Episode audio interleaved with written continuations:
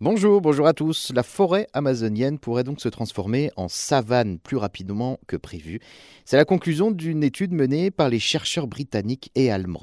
Ils ont épluché hein, les images satellites de la forêt amazonienne sur les 25 dernières années avec des modèles mathématiques en analysant la masse vivante, l'humidité au sol, l'état des feuilles au sommet des arbres ou encore leur couleur et leur densité. Autant d'informations qui donnent une idée de son activité de photosynthèse et de la santé globale donc de ce poumon du monde. Et la conclusion est lourde. La capacité à se régénérer de la forêt amazonienne après des épisodes de sécheresse ou d'incendie est en fait en déclin sur les trois quarts de sa surface et beaucoup plus vite que l'on imaginait.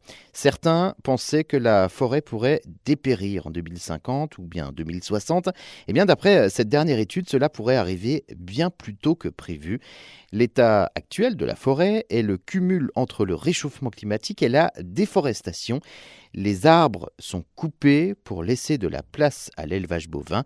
La plus grande forêt tropicale du monde pourrait donc se transformer en une immense prairie sèche.